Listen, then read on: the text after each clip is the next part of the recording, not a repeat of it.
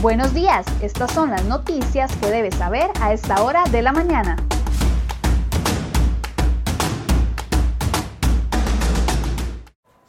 Viernes 8 de enero, muy buenos días. Llegamos ya al final de esta semana. Muchas gracias por permanecer informado con CR y Noticias. En tan solo ocho días del año ya se reportan siete intoxicaciones por ingerir alcohol adulterado. Vamos a ver de inmediato el detalle de estas y otras informaciones.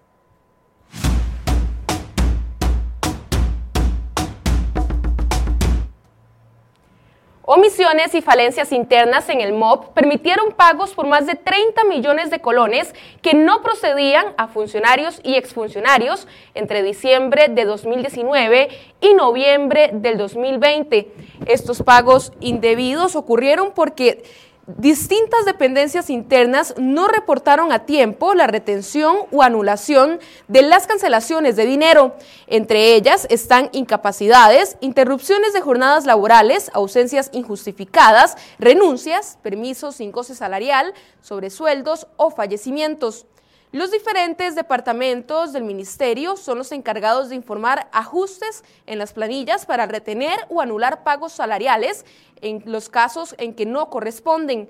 Esa información se debe suministrar al Departamento de Gestión de Servicios de Personal, cuyos analistas se encargan de retener o anular los pagos. Sin embargo, esto no siempre ocurre.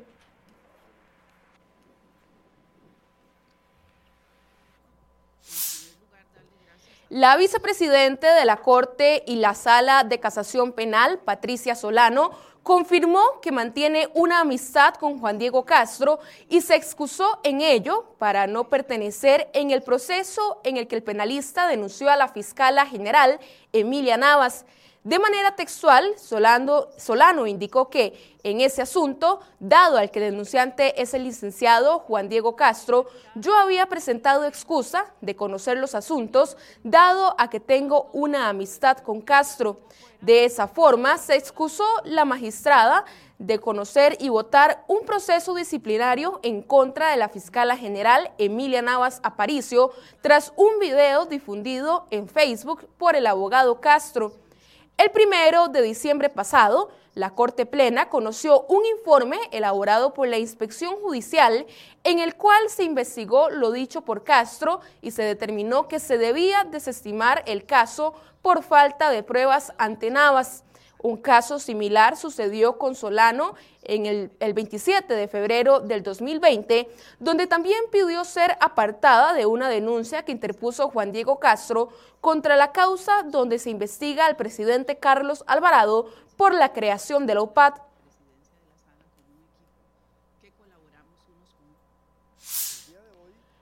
El diputado del PAC y el exministro de la presidencia, Víctor Molares Mora, se desligó de la controversia por las millonarias compras que ha hecho el Consejo Nacional de Producción a la empresa de su hermano, Mario Morales.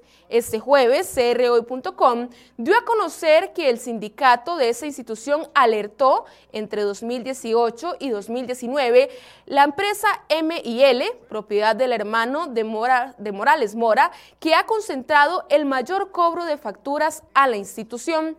Las facturas suman casi 3.600 millones de colones. La compañía abastece a la, cantidad, a la entidad de productos procesados para el funcionamiento del programa de abastecimiento institucional PAI.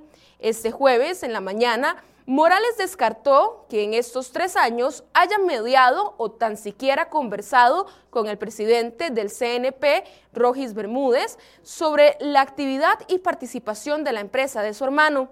El sindicato del CNP aseguró que desde hace meses atrás alertó a las autoridades de la necesidad de promover mecanismos que incentiven la participación de otras empresas pues según indicaron, no es bien visto que la empresa del hermano del diputado concentre la mayor parte de las compras. Iniciamos con un resumen de sucesos. Una joven de 21 años sufrió heridas de gravedad tras volcarse el vehículo que conducía la noche del jueves en Copey de Dota.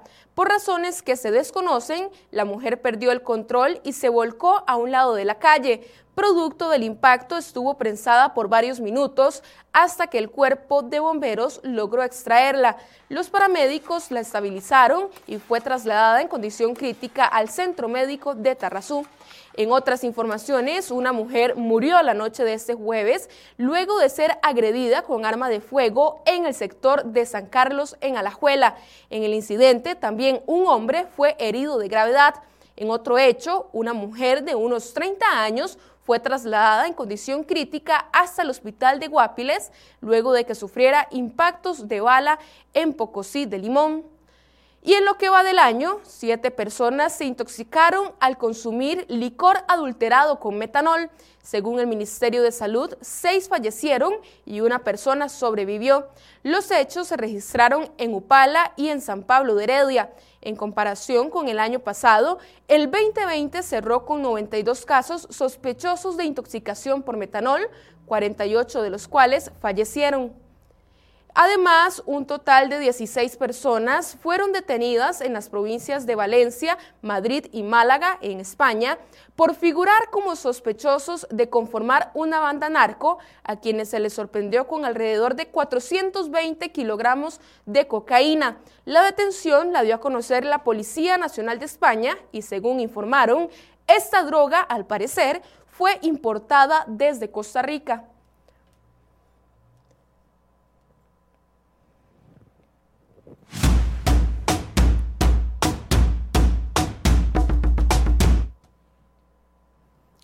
Costa Rica habría cerrado el 2020 como uno de los países con las cuentas fiscales más deterioradas de la región. Dos indicadores vitales para medir esa condición son el déficit fiscal y el endeudamiento, y en ambos la situación de Costa Rica empeoró a un ritmo preocupante. Comparado con otros 11 países de la región, en el acumulado entre enero y septiembre, Costa Rica ya tenía el tercer peor déficit fiscal, superado solo por Brasil con un menos 12.3% y Salvador con un menos 8.1%. Esto de acuerdo con las cifras de la Comisión Económica para América Latina y el Caribe, CEPAL. Según esos datos, prácticamente todos los países vieron deteriorada su situación fiscal. En el caso de Costa Rica, para 2019 ya arrastraba un fuerte deterioro fiscal, lo que hizo que el país enfrentara el inicio de la pandemia en condiciones más difíciles y con menor nivel de desahogo. Para el cierre del 2020, las autoridades económicas costarricenses estiman que ese déficit fiscal cerró el año en cerca del 9.2%. El segundo indicador en el cual, según la CEPAL, Costa Rica ha visto bastante deteriorada es en el endeudamiento. Las proyecciones indican que al cierre del 2020 la deuda costarricense habría cerrado en un 70.2% del PIB.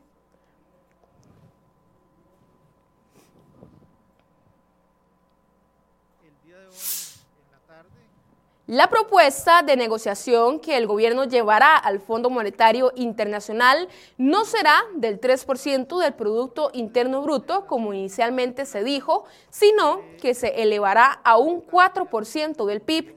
Esto significa una diferencia cercana a los 348 mil millones de colones. La nueva meta fue confirmada por el ministro de Hacienda, Elian Villegas, la mañana de este jueves en el programa Enfoques. De acuerdo con Villegas, la propuesta no incluirá aumentos en el impuesto al valor agregado IVA, transferencias bancarias o de bienes inmuebles. La propuesta se basará en lo que se ha discutido hasta ahora y solo quedaría pendiente de completar alrededor de un 0.1% del PIB. Sobre este mismo tema y ante los diversos cuestionamientos por el comunicado de presidencia que anunciaba nuevos impuestos en la propuesta, Villegas confirmó que no estaban sobre la mesa. El ministro eludió entrar en conflicto con las ministras Pilar Garrido y Yanina Dinarte, que le confirmaron la información a cinco diputados. Sobre este tema se hablará en enfoques con el diputado Roberto Thompson y el economista Daniel Zúcar.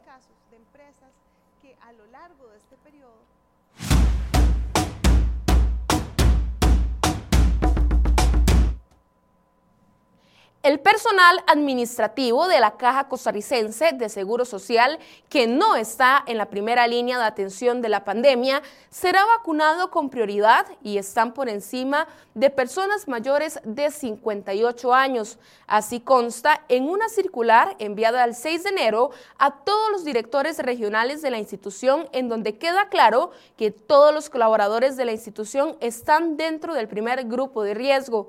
En un documento firmado por el gerente médico de la caja, Mario Ruiz, se reitera que debe haber una supervisión adecuada del cumplimiento de las directrices para la vacunación contra el COVID-19. Sobre este mismo tema, el reporte del Ministerio de Salud indicó que el país registró 19 nuevas muertes por coronavirus para un total de 2.286 fallecimientos asociados a la nueva enfermedad. Además, para este jueves se reportaron 1.369 casos nuevos. Asimismo, hay 566 pacientes hospitalizados, 231 en unidades de cuidados intensivos.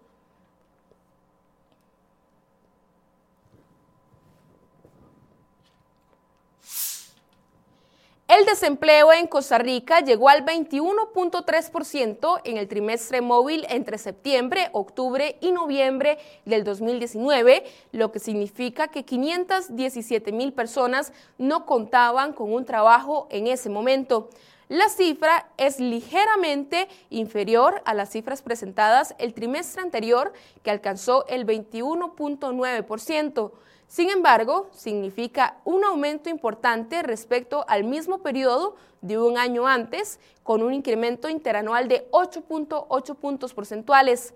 Según el INEC, esto significa un total de 206 mil personas más desempleadas respecto al año previo.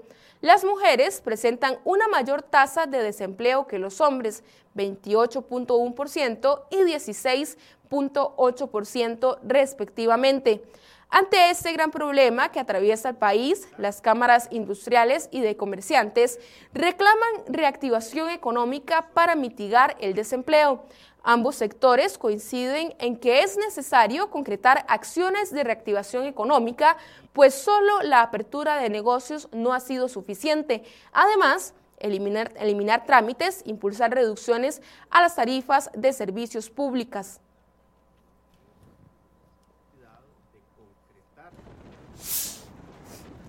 El Consejo Nacional de Concesiones calcula que para el mes de abril la empresa Autopistas del Sol tendrá la estimación de las expropiaciones necesarias para arreglar los taludes inestables en la Ruta 27 entre San José y Caldera.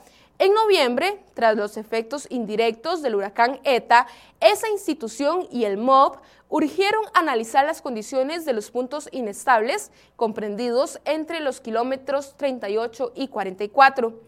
Los trabajadores del Instituto Costarricense de Acueductos y Alcantarillados tampoco creen que la llegada de un nuevo presidente cambie el ritmo del instituto, cuya crisis estalló en plena pandemia. Diputados y la Defensoría de los Habitantes consideran que este cambio no es suficiente e insisten en que es necesaria una intervención.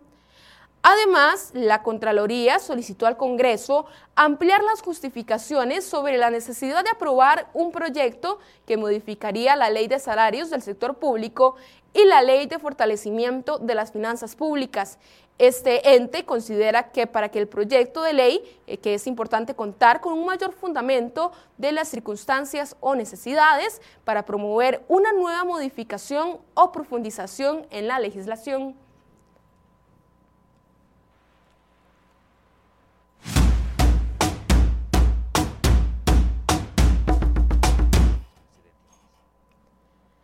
El vicepresidente de Estados Unidos, Mike Pence, rechaza la idea de invocar la vigésima quinta enmienda para destituir al mandatario Donald Trump.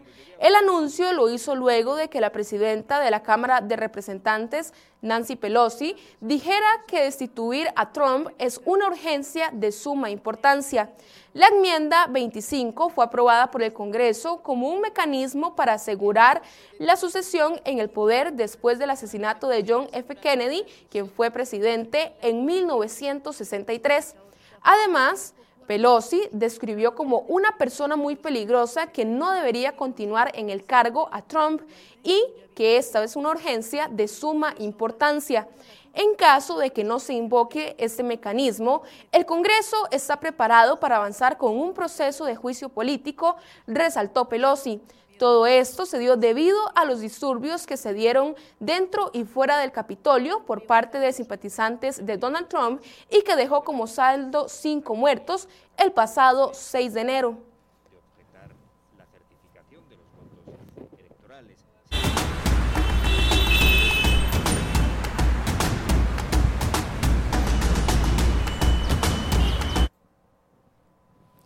7 y 35 de la mañana, momento de realizar el reporte del tránsito. Iniciamos en el sector de San Francisco de Dos Ríos, esto es la vista hacia el cruce, donde vemos un tránsito bastante fluido. Continuamos el recorrido ahora en el sector de Atillo 8. Lo que usted observa en su pantalla es la vía Pavas-La Uruca. Como es común en este sector, se reportan presas desde tempranas horas de la mañana. Y ahora nos vamos hacia el sector del Real Cariari, esto es la vista hacia el norte, donde aquí sí son bastante favorables las condiciones del tránsito. Finalizamos este recorrido en el sector de Taras, la vista hacia Cartago, donde vemos una cantidad importante de autos, pero no se reportan presas hasta el momento.